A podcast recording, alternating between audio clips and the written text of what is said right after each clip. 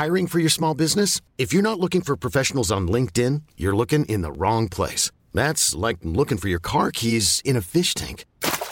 LinkedIn helps you hire professionals you can't find anywhere else, even those who aren't actively searching for a new job but might be open to the perfect role. In a given month, over 70% of LinkedIn users don't even visit other leading job sites. So start looking in the right place. With LinkedIn, you can hire professionals like a professional. Post your free job on linkedin.com slash achieve today.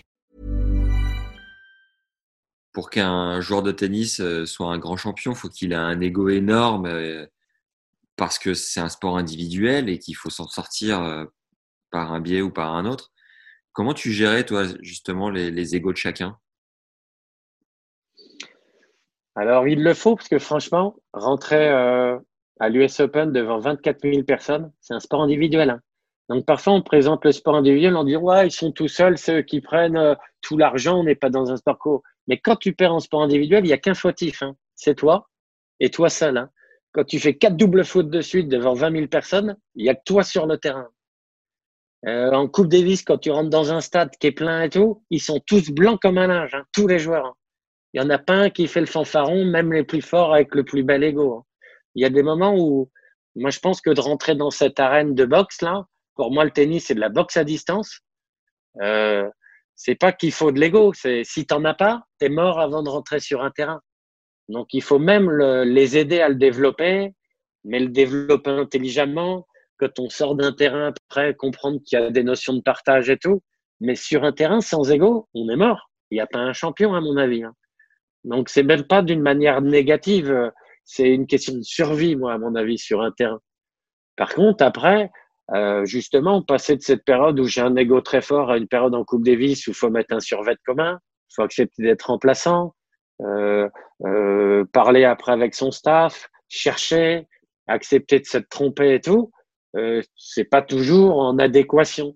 Mmh. Et c'est là où il faut des joueurs très intelligents pour passer d'une casquette à l'autre et nous, quand on entraîne, être toujours, je dirais, sur la corde raide, où il faut à la fois développer leur confiance, développer leur remise en question, leur montrer qu'il n'y a pas que le tennis dans la vie, que quand ils seront blessés demain, il y a autre chose.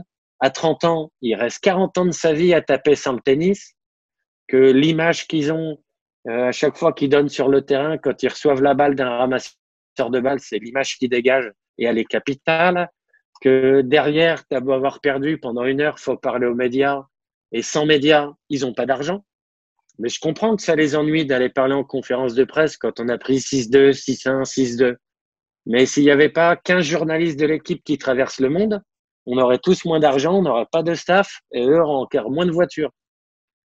Donc, euh, cette complexité est très dure à leur faire comprendre parce que même nous, on n'en a pas complètement le recul. On est aussi dans ce milieu à très moindre échelle. Mais quand on vient de son petit club et qu'on devient entraîneur d'un joueur qui a fait une finale de Grand Chelem ou qui va en demi de Grand Chelem, on nous fait croire aussi qu'on est meilleur. Or, on est le même. Et quand notre joueur il s'arrête avec nous, on redevient un entraîneur de club comme tout le monde. Et nos athlètes, c'est un peu pareil. Donc, euh, c'est la complexité de la vie où il faut à la fois avoir de la confiance, euh, de l'estime de soi, de la confiance en soi, pour des choses certaines sur le terrain, leur valeur en tennis. Mais je crois que la meilleure valeur, c'est de se sentir bien dans sa peau. Et c'est là où on joue le mieux. C'est de se sentir bien avec ses proches, sa famille. Et parfois, on était très loin. Hein. Parce qu'à l'époque, moi, je trouve que c'était une richesse hein, de notre circuit. Quand on partait, on partait en tournée un mois. On envoyait des fax. On n'avait pas Internet. Quand on avait Internet, tout le monde était heureux dans sa chambre. On allait dans la chambre du pote et ça mettait une seconde trente avant d'avoir euh, le Minitel quasiment. Mais en même temps, ça nous permettait d'avoir beaucoup plus de liens humains. Et moi, c'est ce qui me plaisait dans l'entraînement de ces années-là, 90, 2000. Et quand j'ai entraîné sur la fin de ma carrière, j'ai plus vu des joueurs où je passais moins de repas avec eux parce qu'ils allaient euh, bah, regarder un film, parce qu'on allait téléphoner à des copains. Et je comprends quand on a 20 ans, on a des copains à Paris à appeler. Mais à ce moment-là, on, passe moins de temps avec son coach. Donc, on peut aussi moins faire passer de messages en dehors du tennis. Quand tu manges en commun, quand tu bois 5 euh, bières ou 15 bières, hein. à l'époque, on pouvait prendre une cuite ensemble après une tournée de trois semaines. Il n'y avait pas un photographe qui nous mettait sur Facebook le lendemain. Hein. Donc, euh, il y avait des moments de pleurs, des moments où on se couchait à 6 heures du matin. Alors, pas tout le temps, hein, c'est débile puisqu'on les entraînait. Mais il y avait un côté humain avec nos forces, nos faiblesses, notre vie de groupe. On allait jouer au golf ensemble, on faisait plein de choses. Aujourd'hui, je les vois, il faut alimenter ses réseaux sociaux, il faut téléphoner à son agent.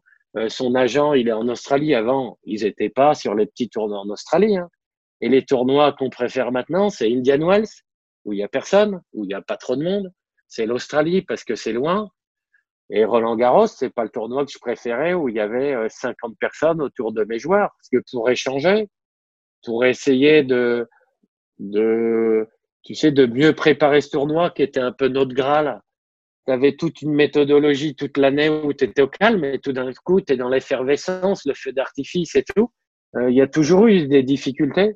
Et ce qui est dur en tant que coach, c'est pour ça que c'était à la fois être un préparateur mental plus qu'un préparateur technique, mais en fait, c'est toute cette complexité de leur vie qu'il faut essayer d'appréhender, de les aider pour qu'eux, après, l'appréhendent du mieux possible.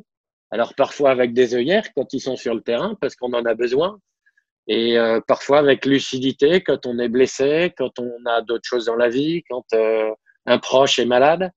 Et je crois qu'il y a des choses beaucoup plus graves qu'un match de tennis si on le voit dans cette période.